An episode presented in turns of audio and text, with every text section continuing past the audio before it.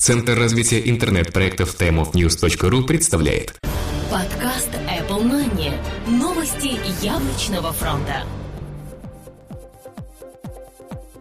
Всем привет! В MP3 эфире 120 выпуск нашего яблочного новостного аудиодайджеста. Сегодня море всего интересного, а у микрофона, естественно, мы, Сергей Болесов и Влад Филатов. Сегодня в выпуске WWDC 2012. Итоги и новинки.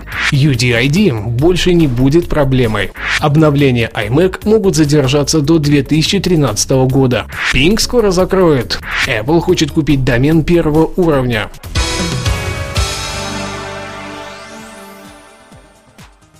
WWDC 2012. Итоги и новинки презентации. В начале этого года мы увидели не просто новый планшетный компьютер от Apple, а полноценную ретино-революцию. Кроме этого, в конце презентации Тим Кук сделал нам намек на то, что мы увидим в этом году много удивительного. Видимо, время наступило, и первые порции очередных революций уже здесь.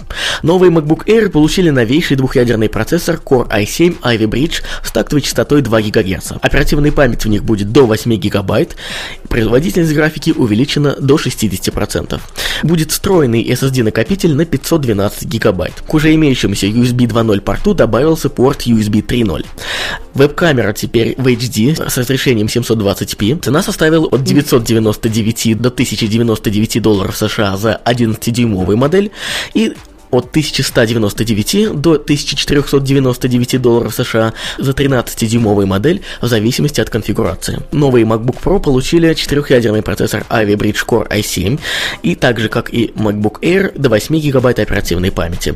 Новая графика GeForce GT 650M и уже жесткий диск до 750 гигабайт. Также порты USB 2.0 и 3.0, аналогично с Air э, FaceTime камера HD 720p и цена от 1199 до 1499 долларов США за 13-дюймовую модель и от 1799 долларов до 2199 долларов США за 15-дюймовую модель в зависимости от конфигурации.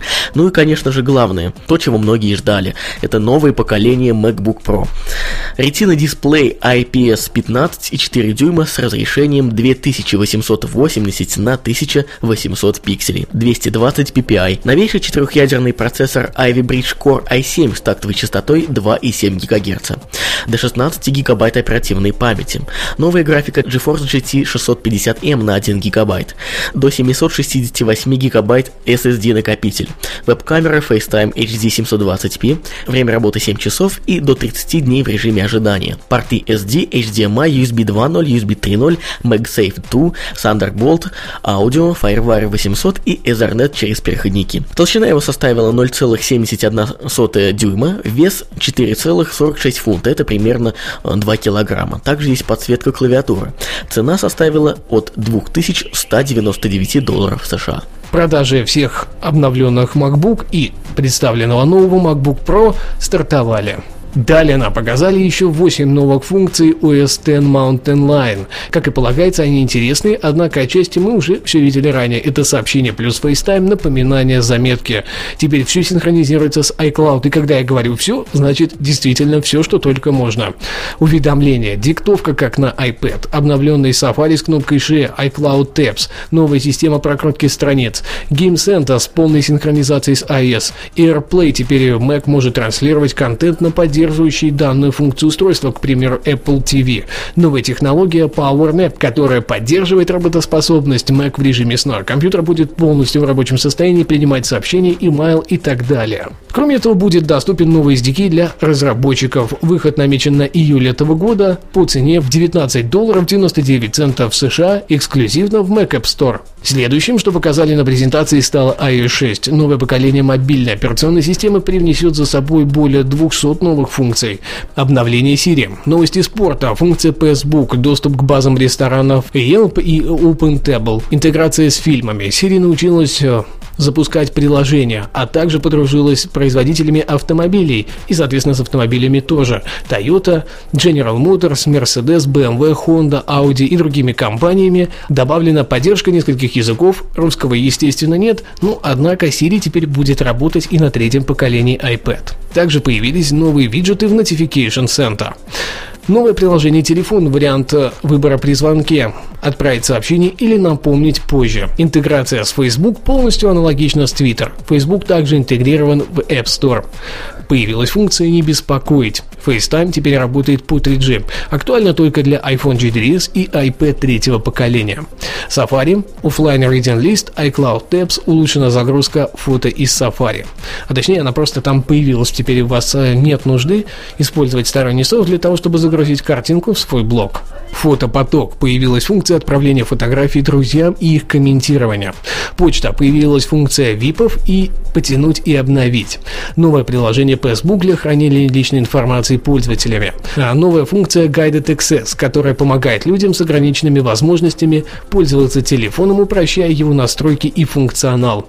Новые карты появились, и теперь они полностью от компании Apple без сторонних интеграций. 3D-карты были добавлены, как и говорили слухи ранее, и кроме этого появились информационные карточки, навигатор, пробки, а также все завязалось на управление Siri. Режим «Я потерялся» — дополнение к Find My iPhone. API для iOS тоже пополнился, теперь в нем будет э, несколько новых и весьма интересных функций. Первая бета iOS 6 уже доступна для разработчиков. Выход финальной версии для массового потребителя запланирован на осень этого года. iOS 6 не будет поддерживать iPad первого поколения и iPod Touch третьего поколения. Также обновился Airport Express. Теперь он работает в двух диапазонах 2,4 ГГц и 5 ГГц. Все по тому же стандарту 802.11n.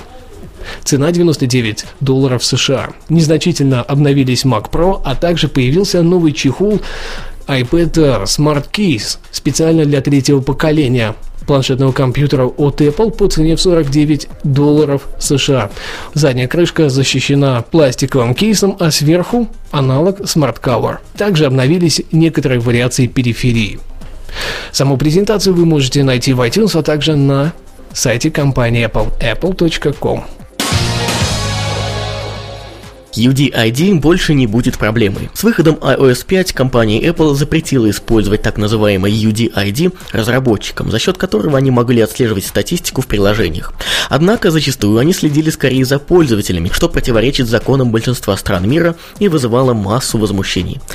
Wall Street Journal сообщает, что, возможно, Apple представит новый инструмент для разработчиков с целью помочь в этом вопросе. Они смогут получить похожий тип сбора данных о своих приложениях, при этом все будет максимально максимально надежно и без нарушений.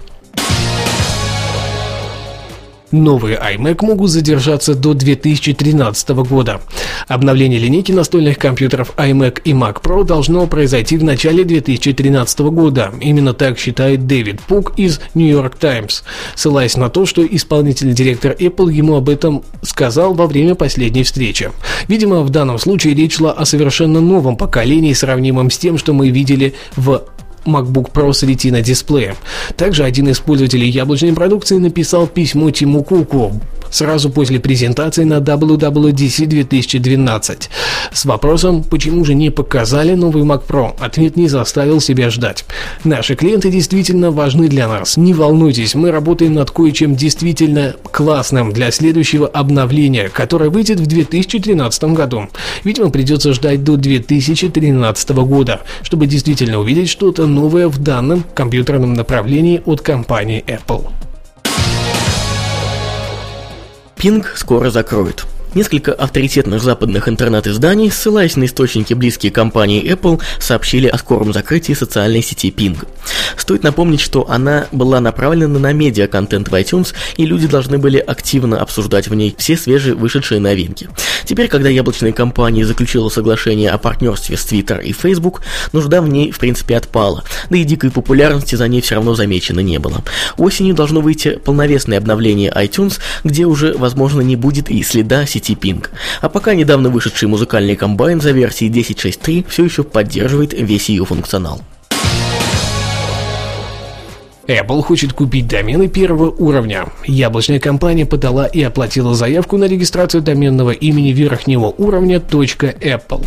Об этом стало известно от ICANN, интернет-корпорации, занимающейся присвоением доменных имен и номеров, после публикации первичного отчета о новом этапе регистрации доменных имен первого уровня. На данный момент Apple уже платила порядка 185 тысяч долларов в качестве вступительного взноса. А вот мотивация покупки не совсем понятна. Похоже, яблочная яблочная компания просто хочет избежать возможных спекуляций в будущем с данным доменом.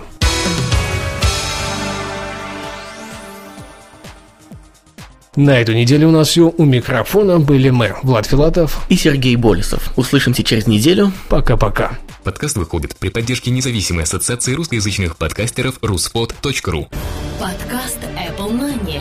Новости яблочного фронта.